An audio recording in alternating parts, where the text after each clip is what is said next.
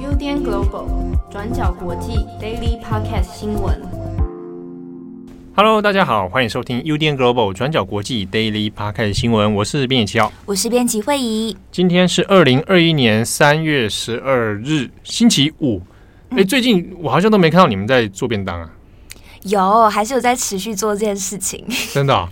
呃，最近的菜色有什么变化吗？因为季节已经有有所转变了。我最近采取的那个措施是为了防止我下午太想睡觉，所以我就没有煮饭，我就煮了一些。怕糖类吸收太多了。对，我就换成是南瓜。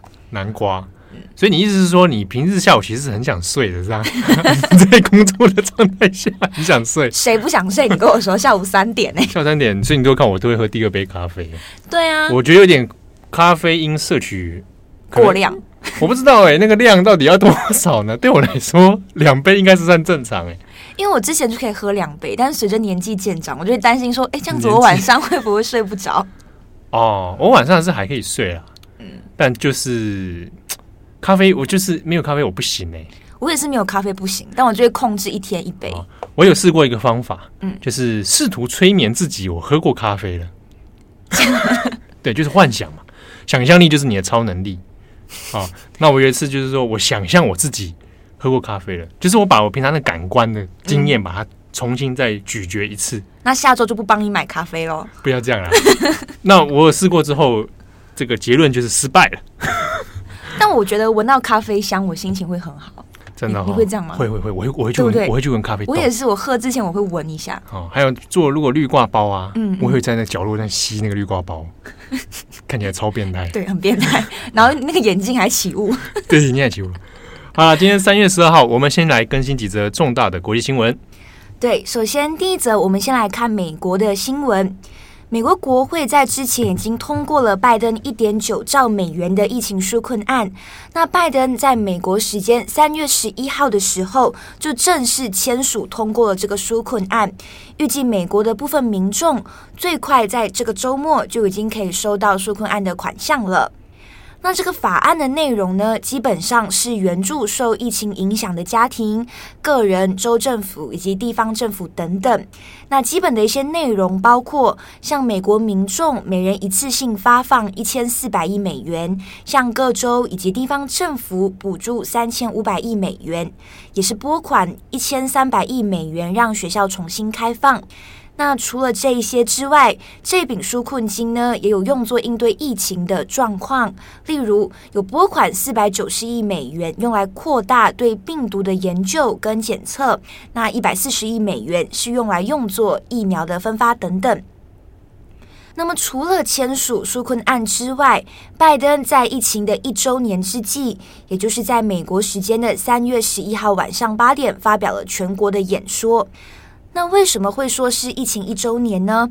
主要是因为去年的三月十一号是世界卫生组织 WHO 正式使用“大流行 ”（pandemic） 这个词语来形容疫情，也是从三月十一号那个时候开始，全球就开始进入了疫情爆发的状况。好，那么在这个全国演讲当中，拜登就说明了自己对于未来的一些展望，同时也有宣布自己在上任后做了哪些事情。那当中最重要、最重要的消息就是，拜登宣布让所有的美国成年人在五月一号之前都有资格来接种疫苗。拜登会这么说，是因为目前美国各州的状况是会优先考虑让老年人或者是医护人员来接种疫苗。但是透过你先取消这个谁可以优先施打的规则，这同时就可以凸显出，诶，你看拜登政府是有足够的信心，有足够的疫苗，可以让美国所有人都可以去做接种。那在这个演讲当中，拜登也有说到，如果大家齐心合作，那么美国人民就有机会在七月四号，也就是在美国独立日假日之前，可以实现小规模聚会的目标，那慢慢来恢复正常的生活。所以总结来看，拜登的这个全国演讲里面，当然也有一些就是含有希望的讯息，像是美国回来了，America is coming back。同时也有一些警告或者是提醒的意味，例如提醒大家说：“诶，你们要继续戴口罩哦。”然后像是五月一号，大家都有资格接种疫苗了，所以大家都快点去接种疫苗。那如果你不合作，你不戴口罩，你不接种疫苗，那演讲当中提到的事情，像是要实现小型聚会，或者是让学校可以进一步开放，这些事情都不可能会实现。好，那么老实说，美国目前的疫情状况还是相当严重的，总确诊人数目前是两千九百万。但是当然，美国的疫情目前已经是过了最严重的时期。美国疫情的高峰是在去年的十一月中旬到今年的一月中，那过去几个月的新增病例都是在十万、二十几万在起跳的。但是疫情在一月中旬之后，已经出现大幅度下跌的状况。过去一周的新增病例约是六万人，所以总结来看，情况是有慢慢在好转的。好，那我们顺着美国的新闻，我们下面来补充一则哦。先前大家应该都有看到，在纽约州的州长啊古莫，那因为他先后经历了这个很多的指控哦，包含是。这个疫情管控里面隐瞒确诊跟死亡人数的问题啊，那还有养老院收治问题的一些种种弊病，那以及一连串的性骚扰指控。好，那到现在呢，现在又有一名新的受害者出面指控说，古莫啊有对他进行性骚扰。那到目前为止，已经是第六个出来指控古莫的人了。那现在古莫其实已经面临这个。呃，美国政坛里面，不管是共和党也好，还是民主党自己的党内同志哦，其实都是双边在夹杀哦，对他是全面性的指控哦。那共和党籍的州议员呢，啊，已经有发动了这个弹劾程序哦。那在纽约州这边的议会有发动弹劾程序，但现在大概大概是大家在研判说，到底有没有办法成功？啊，因为弹劾案啊，在纽约州的话，你要一样要取得一个简单多数的。这个优势才可以啊，所以在州参议会要达到三分之二才能够通过。好，那现在是不只是共和党籍的州议员，那也包含民主党的州议员呢，其实也都有出面来联署。那在这之中呢，蛮注意的动向就是纽约市长白思豪。那白思豪过去其实跟古莫之间就是死对头了。那两边这个一个是纽约市长，一个是纽约州长，常常就会有互呛的这个这个情况哦。那白思豪对他呢，当然也就是没有什么好话啊。那在三月十一号的时候，他也公开要求古莫应该要立刻下台啊。那这个民主党党内哦，其实态度也很明显啊，包含 AOC 啊，AOC 这这是很非常年轻的这个女性议员了嘛。那他也就是对古莫的事情也是不假辞色哦。那看起来党内里面要支援古莫的人其实并不多，连上次拜登被问到这个事情也是。没有办法说你继续来挺所谓的党内同志啊。好，不过古莫自己现在什么态度呢？他是反复强调是他不会辞职。好，那应该要等到所谓的性骚扰指控都能够独立调查结束了，那再去做决定。当然，他对于所有的指控都是一概否认的哦。好，那现在弹劾案的部分可能还会再进这个针对古莫的后续调查来进行啊，会不会？真的有办法把它拉下来，哈，那对纽约州的政坛影响又会有什么样的这个结果哈？那我们后续可以再来做观察。好，下一则我们要看一下香港的新闻。之前呢就有提到说，诶，要更改香港的选举制度嘛。那这个东西呢，目前是在中国的人大两会正式通过了。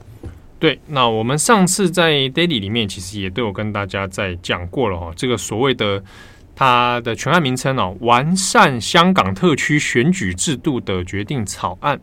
好，那现在已经在人大的两会里面表决通过了，赞成票两千八百九十五票，反对票零票啊。那这个大家也不意外啊，在两人大里面就是这个样子嘛，哈，所以它是一定是会通过的。好，那这个草案通过之后，先前我们就有透露过说。他官方已经在表决之前释放了一些资讯，哈，来告诉大家说这些草案内容可能会是怎么样。那现在通过以后呢，大致上也都跟之前讲的差不多。那这边我们再跟大家确立几个、确定几个他们草案通过之后的一些内容哦。基本上呢，我们之前提到的香港的选举委员会要扩大它的席次啊，从之前的一千两百席增加到一千五百席，那这个是确定的。那它的意背后意义是，并不是说让这个制度更加的民主，让更多的人来参与，而是让它的成分结构，选举委员会的成分结构能够更加由官方来掌控啊，安插更多亲北京政府的人。那因为选举委员会它直接涉及到的就是选举特首啊这样的直接关系啊。那过去香港就有被人家诟病的，就是说选特首这件事情是一个小圈圈里面搞的选举啊，你只只能靠选举委员会嘛。那现在这个扩大席次加了三百人啊，从千二到一千五，那看起来人数变多了，实际上是把这个小圈圈的这个范围再缩得更小。啊，它就变得更加由政府可以来掌控。好，那这个扩大的里面呢，由过去的我们是分成四大界嘛，哦，就是四大界别的这个选举委员会。那在这一次的草案里面，它通过之后，也就是确立要新增到第五界别。那这四大界别里面，第一界别是工商金融界，第二界别是专业界啊，专业人士，第三界别呢是基层劳工，还有宗教界啊。那第四届呢，就是立法会议员，然后地区的组织代表等等。那第五界别就是先前也其实也讲过，包含中国全国团体的一些代表啊，比如说中国的妇女联盟、中国的什么什么呃青年联盟，那他们会有香港代表啊，那就来加入到这个第五界别里面。那加起来说真的，就是加另外加了三百人的这个清政府的成员，然后那来把持。来扩清洗这个选选委会的意思。好，那另一方面呢，在立法会的部分也是确立从旧制的七十席增加到新制的九十席哦。那中间就是所谓的超级区议会的全部就改成就是归零了。好，那新增的席次呢是来自选委会的席次啊，所以等于是说再把官方力量扩散到立法会里面。那之中呢，有一个值得注意的是审查机构这件事情啊，因为先前已经透露出风声说可能会设立一个参选资格的审查机构。那这个审查机构呢，要来评选，不管是你要选特首也好，你要参选立法会议员也好，你只要是参与这种政治公职的话，要经历一个审查委员会来判断你的资格是不是符合规定。